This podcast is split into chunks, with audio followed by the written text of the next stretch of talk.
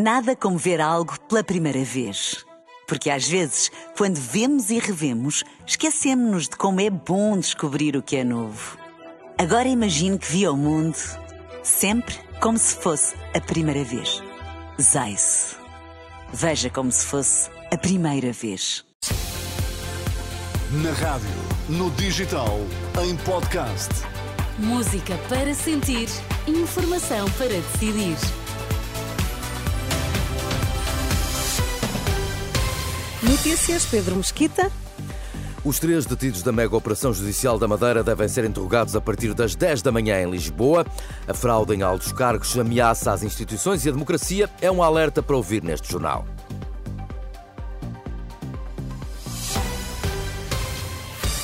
Mega Operação Judicial da Madeira. Pedro Calado deverá começar a ser ouvido dentro de uma hora no Tribunal Central de Instrução Criminal em Lisboa. A maratona de interrogatórios ao Presidente da Câmara do Funchal, mas também aos outros dois detidos, dois empresários do Grupo AFA, deverá ter início às 10 da manhã. Entre os indícios deste processo há, nomeadamente, suspeitas de corrupção, prevaricação, abuso de poder e tráfico de influência, num caso em que é também arguído Miguel Albuquerque. Apesar de ter dito que não saía, o Presidente do Governo Regional da Madeira Madeira não resistiu à pressão e já confirmou que vai renunciar ao cargo.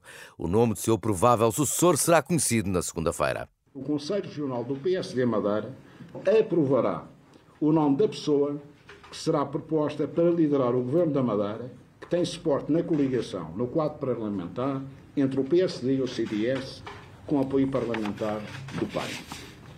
Esta é a solução que permitirá não colocar em causa a continuidade do caminho de sucesso que temos vindo a percorrer e a execução do programa de governo aprovado na Assembleia Legislativa da Madeira. Miguel Albuquerque, demissionário presidente do Governo Regional da Madeira. A fraude significativa e em altos cargos ameaça as instituições e a democracia. Alerta deixado na Renascença pelo presidente do Observatório de Economia e Gestão de Fraude, em entrevista ao programa Dúvidas Públicas.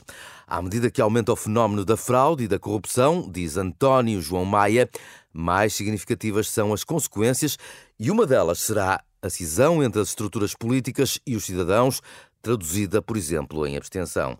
Quando a fraude é muito significativa e, sobretudo, quando é praticada ao nível da gestão de topo das organizações, pode inclusivamente levar à destruição da instituição. Ao, ao ponto de poder colocar em causa o regime democrático, por exemplo? A nível político, eh, sim. Se tivermos, de facto, uma desconfiança generalizada e persistente sobre a capacidade e as funções de nível político, podemos ter aqui uma espécie de uma cisão entre as estruturas políticas e os cidadãos.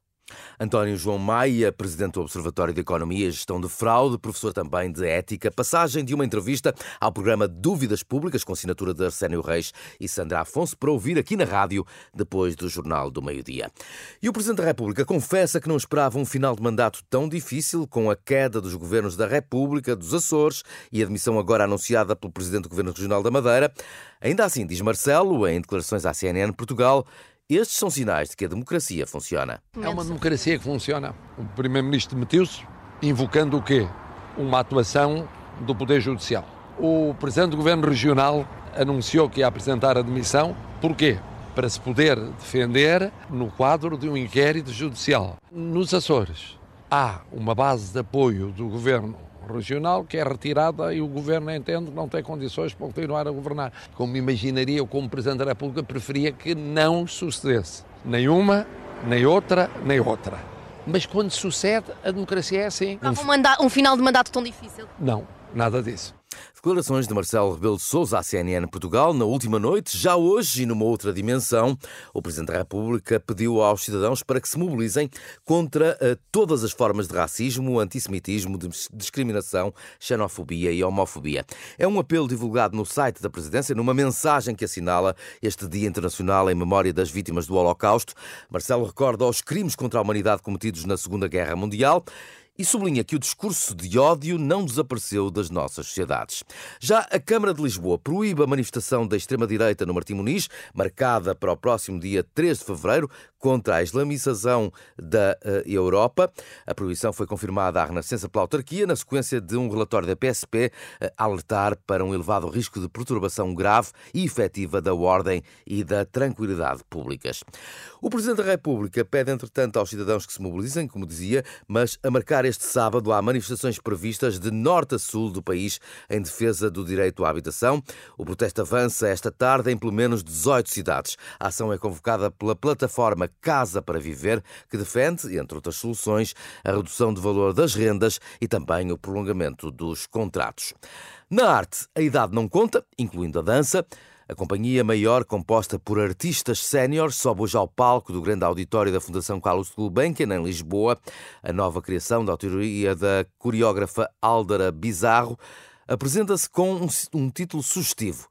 Agora nascíamos outra vez. Quando me convidaram para fazer o projeto, que integra agora o, o Isto é Parties uh, and Art for Change, nas conversas que eu tive com a Paula Varanda, que é a diretora da companhia, ela pediu-me, porquê que não, não trabalhas sobre o futuro? Achei uh, muita graça, porque habitualmente nós não, não perguntamos a uma pessoa mais velha quais são os planos para o futuro. Fiz essa pergunta e passámos a falar dos desejos deste grupo para o futuro. A coreógrafa Aldara Bizarro, em declarações à jornalista Maria João Costa, este espetáculo de dança de artistas séniores tem música de Noiserve, texto da escritora Patrícia Portela e cenário de Fernando Brizio. Agora nascemos outra vez no palco da Gulbenkian às sete da tarde. A entrada é gratuita. Bom dia. Nada como ver algo pela primeira vez. Porque às vezes, quando vemos e revemos, esquecemos-nos de como é bom descobrir o que é novo. Agora imagine que viu o mundo sempre como se fosse a primeira vez. Zais. Veja como se fosse a primeira vez.